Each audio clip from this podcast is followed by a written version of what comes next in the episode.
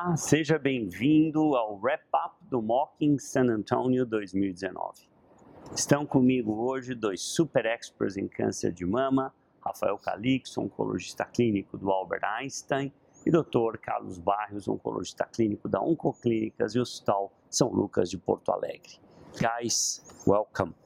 Então, nós vamos cobrir San Antonio em três partes: adjuvância, neo e metastático, e óbvio, eu fui em alguma sessão que você não foi, o Rafael em outra, e a gente tenta complementar um pouco.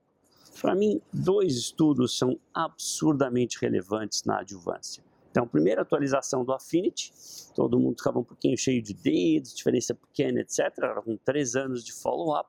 Agora, com seis, ficou bem claro que em paciente linfonodo positivo, nós temos 4,5% já de ganho absoluto. Hazard ratio para esse grupo deu 0,72 agora e no global 0,76.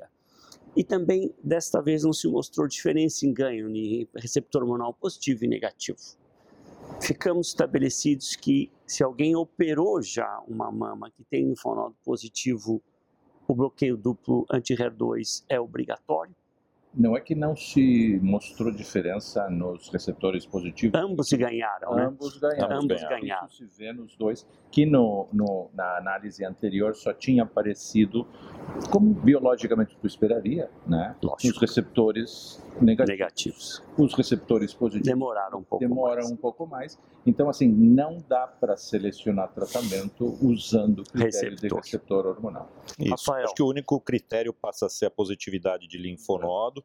Chamar atenção também para que essa atualização eles mostraram os dados, os primeiros dados de sobrevida global, que não existe diferença nesse momento. E o que é mais interessante, Mas muito É pouco que evento ainda. né? muito pouco evento e aparentemente não vai ter o evento, né? Porque as curvas estão muito flat Eu já. acho elas que estão... vai, é que agora com a doença metastática melhorando, É, não, eu a entendo, gente mas vai com, segurando por um tempo muito longo, né? mas com seis anos em doença HER2, você já esperaria um número maior e não está tendo, né? Então isso chama bastante atenção. É verdade. Ou então o Aí Affinity, O ponto, o ponto que realmente, sim, o- é uma pena a gente rever isso no, depois do fato, é que o grupo de pacientes que foi colocado no estudo muito baixo é risco. um grupo de muito baixo É. risco e que não merece né, o duplo bloqueio.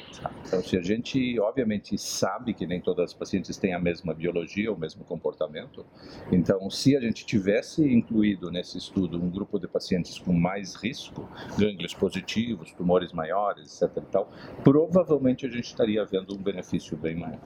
Vamos falar de um estudo que eu não gostei do desenho. Attempt. Eu acho que eles attempt para fazer um bom estudo, mas não deu certo. Fácil de lembrar o nome do estudo. Veja, idealmente, na minha ótica, o estudo ideal seria TH versus TDM1, não inferioridade. Provavelmente seria um bruto estudo, é grande, grande, né? E que não passou pelo budget. E aí falaram, ok, vamos fazer um randomizado, mas cujo endpoint é toxicidade. E, na realidade, o TDM1 é um fase 2. E aí a gente põe os cortes, olha, ah, esperamos 5% de recorrência, ah, 9 não é tolerável, nós temos 90 e poucos por cento de poder para ver essas coisas. Então, na realidade, foi um APT de novo, no TDM1, fase 2 grande, com 383 pacientes, e o TH, ah, que foi comparado com o TDM1 primariamente na toxicidade. Deixa eu te fazer uma pergunta em relação a esse enfoque que tu deu assim que o estudo foi mal desenhado. Se a gente tivesse, né, em vez de desenvolver, de, de ter desenvolvido o TH para esse grupo de pacientes, se esse grupo de pacientes tivesse sido tratado inicialmente com TDM1, os- Estou falando lá atrás, você está falando? lá atrás. Ao invés de terem feito TH, Isso. O standard of care seria o TDM1 provavelmente, certo? certo? Não, Né? eu, a, E, e este estudo comparativo nunca teria acontecido. Porque teria ficado no TDM1, provavelmente. Talvez você esteja certo, mas veja o meu ponto. Até o TH, para ser honesto, tiveram um pouquinho de sorte. Vamos admitir que o TH tivesse vindo ruim.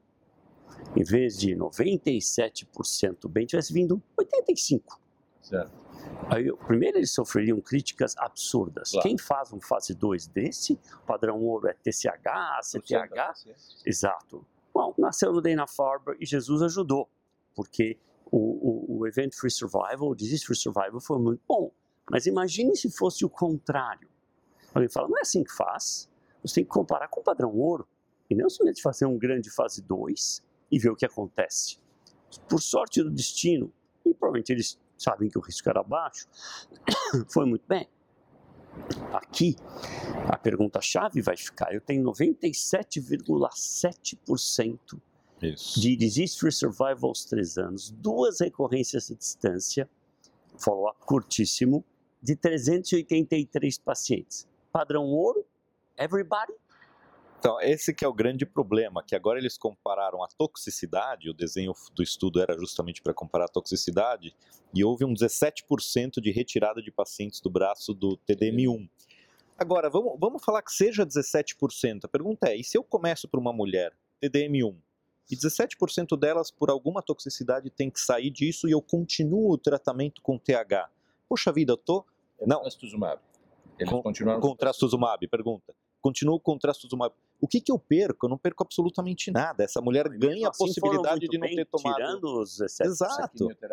Eu, eu tiro a quimioterapia dessa paciente. Então, o grande problema para mim do estudo é que agora nós estamos na, na, mesma estaca zero em relação ao TDM1. Nós não, nós não vamos poder usar isso na prática, porque o estudo não foi desenhado comparativamente. Isso é um braço fase 2 relativamente grande, 380 pacientes, mas enquanto não tiver ou um segmento muito mais longo ou um estudo comparativo head-to-head -head, fase 3, a gente fica nesse mato sem cachorro e o padrão continua sendo TH. Né?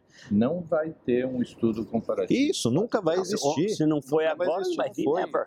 Que nós vamos ter agora com esse estudo é uma alternativa, como tu disseste, começar com TDM1. Isso. E assim, ó, e era previsível, porque o, o grau de descontinuação no Catherine com TDM1 é exatamente o mesmo. É. Deixa eu colocar uma situação. Uma então, paciente. Oi, desculpa. Então, assim, dentro desse conceito, o que a gente tem como conclusão disso é que tem um pouco mais de toxicidade, um pouco mais de pacientes descontinuam o tratamento, mas é uma alternativa para não dar quimioterapia. Eu esperaria um pouco mais de follow-up para se ver nos próximos um ou dois anos, não tem mais recorrência.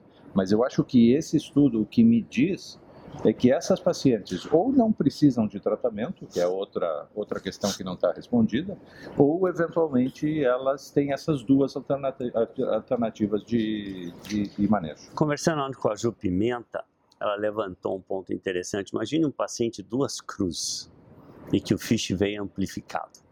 Existe uma possibilidade bem real desse tumor ter heterogeneidade no HER2.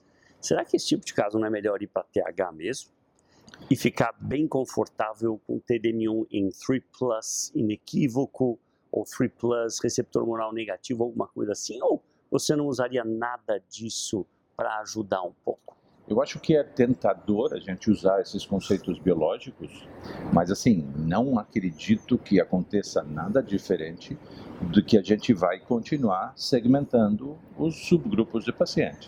Você, mas TH tem paclitaxel, é, que poderia entendi, ajudar um pouco. Né? O, o, ponto que tu está levantando é se uma paciente que tem heterogeneidade de HER2 tem que ser tratada igual a uma paciente que não tem. E a, dois subgrupos. E a, Hoje a gente trata todo mundo igual. E aí depende ainda do patologista que está analisando, né? Porque a heterogeneidade é diferente é, então, de um assim, para outro. Mas do ponto de vista prático, tem vários estudos aqui que estão levantando o fato de que nem todas as pacientes receptor luminal eh, positivas luminal B são iguais.